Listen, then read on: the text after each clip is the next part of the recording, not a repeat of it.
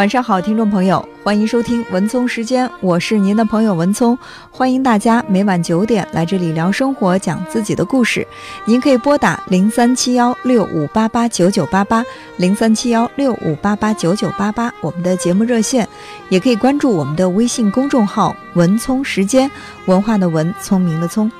今天在我们的微信上，一位名叫茶如人生的朋友留言说：“聪姐好，大学毕业一年多，貌似流年有些不利，找工作第一家公司干了大半年，经营不善关停了；第二家公司也是看不到什么未来，就这么苦撑着，每天都在焦虑当中度过，却有点迷茫，不知道该往哪儿去。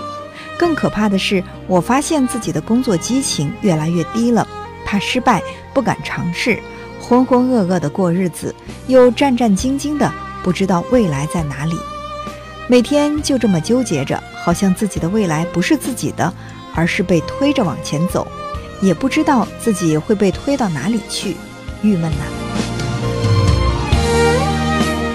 好，感谢这位名叫茶如人生的朋友啊，我觉得这位朋友所经历的这个阶段。好像是绝大多数的人都会必然经过的一个人生历程。大学毕业会忙着找工作，找到工作呢，就会对这个工作充满了期待，认为自己可以在这个平台上大干一场。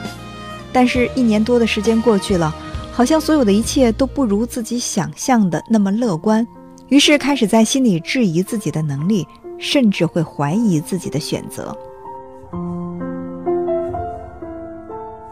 大四的物理系学生即将毕业，这一天，他们所尊敬的一位老教授给他们上了最后一堂实验课。教授宣布：“我确信，这将是你们求学以来做过最困难的实验。”接着，便把学生带入了实验室。教授在烧杯里放了一块冰，告诉学生：“水在零度的时候会结成冰。”接着，教授点燃了酒精灯，将烧杯放上去。不一会儿，冰融化成了水。教授说：“水在常温下是液态的。”同学们，你看我，我看你，不知道教授究竟在做什么。烧杯里的水逐渐沸腾了，最后慢慢消失。教授问：“有哪位同学可以告诉我？”烧杯里的水去哪儿了？其中一名学生带着诧异的表情举起双手：“教授，那些水变成了水蒸气，蒸发到空气里了。”“没错，就是这样。”教授看起来很高兴。学生又说：“可是这个实验我们小学时候就做过了，您为什么说这是最困难的实验呢？”教授的表情转为严肃：“你们都知道。”水有三种状态，但你们是否知道，我们的心也有三种状态呢？台下的学生傻傻地看着教授。如果你们的心是零度，那么你们就跟块冰一样，只能把自己限制在一个角落里。如果你们的心维持常温，你们可以像水一样四处流动，但是无论流到哪里。都离不开大地。如果你们的心沸腾了，那么你们就能飞跃起来，迎向广阔的蓝天。这就是我送给你们的毕业礼物，希望你们永远不要忘记。教授说完，学生们先是沉默了一下，接着爆发出热烈的掌声。大家都同意，这确实是求学以来最深奥的一次物理课。用这个实验来比喻人生的状态，倒也比较直观形象。但说实话，对于一个刚刚毕业一年多的大学生来讲，也很难确定自己的人生状态是什么样的。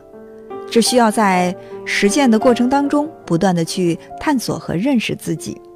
但有一点需要明确：如果你对你的人生有追求、有要求，那就必须让自己始终处于一种备战的状态。我们常说。机遇不等人，机会是留给有准备的人。如果因为目前的生活让你不满意，而导致你的精神状态也比较颓废，甚至变得比较被动，感觉自己的命运是被动的，是被人推着往前走的。这种状态之下，即便是机会来到了你的面前，也很难让自己抓住。一匹狼被猎人打伤了，猎人并没有杀掉它，而是给它敷了药，让它慢慢的好起来，然后把它和另一匹已经完全驯化了的狼养在同一个围栏里。那条被驯化的狼，已经如同一条被猎人豢养的狗。猎人想把这匹狼也驯化成一条豢养的狗，替它看门护院。而这匹狼每天用它特有的韵律和节奏，轻快地向前跑着，没跑几步，便撞到了铁丝网上，他就接着往回跑，这一面也会有铁丝网拦着。而那条被豢养的狼就嘲笑他：“哎呦，愚蠢的狼啊，你省省力气吧！”这四面都是铁丝网，任凭你再有力气，也没办法跑出去。你看我，像我这样多好，趴在地上，啃着骨头，晒着太阳，哦，多舒服啊！狼并没有说什么，继续跑着，偶尔会吃一些猎人扔给他的肉，但是每次他都不会大嚼大咽，而是吃了七分饱就不吃了。剩下的肉，他会找一个私密的角落埋起来。当猎人不在家，不能按时抛给他肉吃的时候，他可以保证有吃的。所以，狼始终保持着健康。那条已经被豢养的狼却是有一顿吃一顿，吃了上顿不管下顿，有时候撑得眼冒金星，而有时候饿得饥肠辘辘。自然，在新来的这只狼面前。它如同一只温顺的绵羊，软绵绵的，看不出一点野性来。嗨，那又怎么样呢？你还不是照样跑不出去？不管何种情境，被豢养的狼还是不忘嘲笑着这个同伴。而狼并不理会他的嘲笑，依然每天坚持着自己的习惯，保持着那特有的韵律和节奏，来回的奔跑着。狼说。我在锻炼我的身体，为了有一天自由来的时候，我能奔跑得更快。被豢养的狼却说：“自哦？你要它干什么？现在这样，不是照样每天都有肉吃吗？”狼没有正面回答他，而是把眼睛望向远方，自言自语地说：“我的自由，不允许我有太多的赘肉。”终于有一天，猎人因为喝多了酒，给他们喂完东西之后，忘记了锁上围栏的门。这千载难逢的机会被狼逮个正着，他一个箭步冲过去，撞开那扇门，飞奔而去。猎人只感觉一道闪电从眼前划过，他取出猎枪，射向狼远去的方向。他根本没有想到狼会跑得那样快，甚至比受伤前跑得更快。就连他枪膛里的子弹，怕是都追不上了。猎人把举起的枪缓缓放下，喃喃地说：“啊，打死他又能怎么样呢？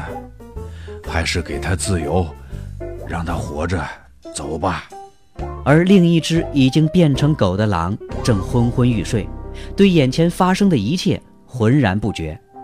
猎人索性扔掉了那把锁。无论在什么样的境地之下，都不该卸下那根信念之弦。如果你还想成为一只可以高飞的鹰，就要时常扇动你的翅膀；如果你想成为一匹自由的狼，就要随时准备奔跑。所以，还是那句老话：机遇是留给那些随时做好准备的人。这位朋友说到了自己目前的公司好像也是不大景气，那我想工作也许不是特别忙。利用这段时间，好好给自己充电，为自己的下次奔跑做好充分的准备，也许是你现在应该做的事情。一个小男孩问正在写信的奶奶：“奶奶，你在写什么呢？”奶奶停下手中的笔，对孙子说：“我呀，正在写你的事情。比我所写的更重要的是，我正在使用这支铅笔。希望你长大以后也能像这支笔一样。奶奶的话激起了小男孩的兴趣。啊，他和我见过的铅笔都一样啊。铅笔有什么特别的？孩子，这支铅笔具有五个特性。如果你也能拥有这五个特性，那你将成为一个成熟的人。奶奶说：“铅笔的第一个特性是，尽管你能做很多大事，但你千万不要忘记，那是因为一直都有一只手在引导着你。铅笔的第二个特性是，有时候我们不得不停下来，用铅笔刀削削它。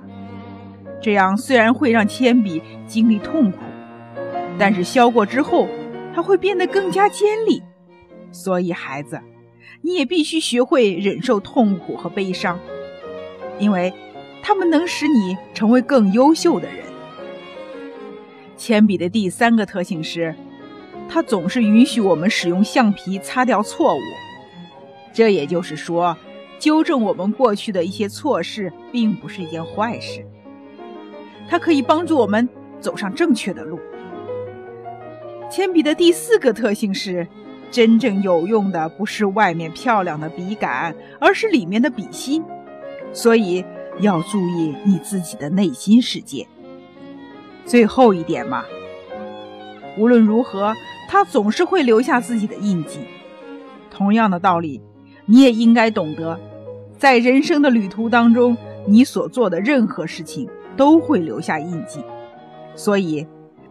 今后无论你做什么，都要先考虑清楚后果。